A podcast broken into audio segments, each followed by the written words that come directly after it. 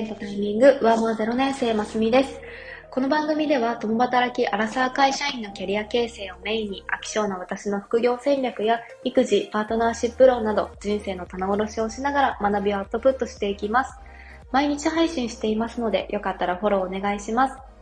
はい、いかがお過ごしでしょうか？今日のテーマは、ここ数年の流行り病で働き方は変わりましたか？一時期出社が制限されたという方もいらっしゃると思います。え外出する機会はやっぱり数年前より減りましたよね。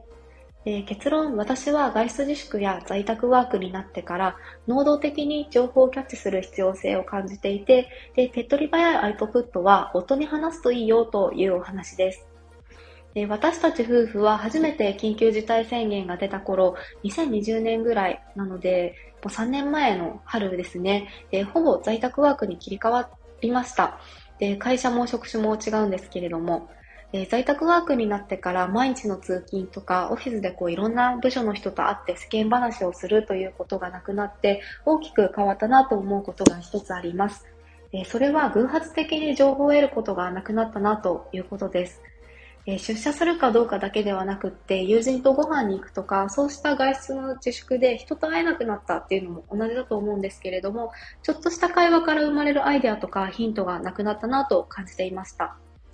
あと、私は通勤中にこう歩いていて目に入った人とかお店とか電車広告とかを見ていても、もう無意識的に昔からこれって何でだろうとか、こういう意味なのかなみたいな疑問を考えていたり、それに対する仮説を頭の中でこう常に考えているタイプなんですけれども、そういう受動的に視界から入ってくる情報量も圧倒的に減ってしまったなと感じていました。で、そこで意識的に家でしていたことがあります。でこれが何かというと、夫に対してニュースアプリでも何でもいいので、ちょっと自分のアンテナに触れた情報を、ま軽く〇〇なんだってと気軽に話してみるということです。最近だったら、例えばビズリーチって初の新卒採用するんだってみたいな。で、ビズリーチってハイクラス転職の人材紹介サービスですよね。で、ビズリッチ結構広告予算かけて認知取りに行っているイメージだったんですけれども、あ、まだ新卒採用していなかったんだなというのが正直な感想でした。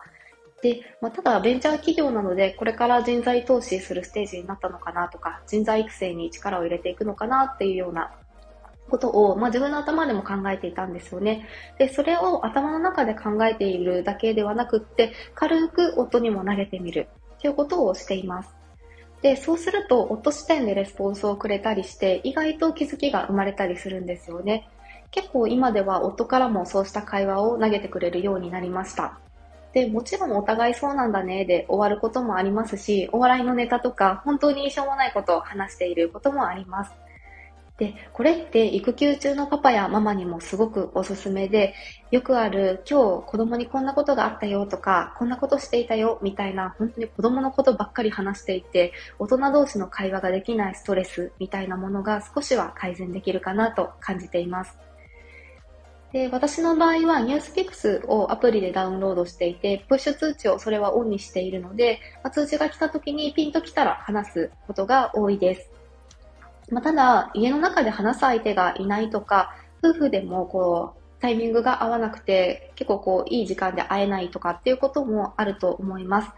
で、最近だと SNS なんかで、まあ、匿名でも気軽につぶやいたりもできますし、見ず知らずの人とちょっと会話を交わすみたいなこともできると思いますので、能動的に情報を取りに行ってみて、で、ちょっとしたアウトプットとして、まあ、身近な人に話してみるっていうのがおすすめですよというお話でした。あ、わかるわかるとか、やってますっていう共感をしてくださったり、今日のお話いいなと思っていただけたら、いいねボタンとフォローをしていただけると嬉しいです。お聴きくださりありがとうございました。それではまた明日の放送でお会いしましょう。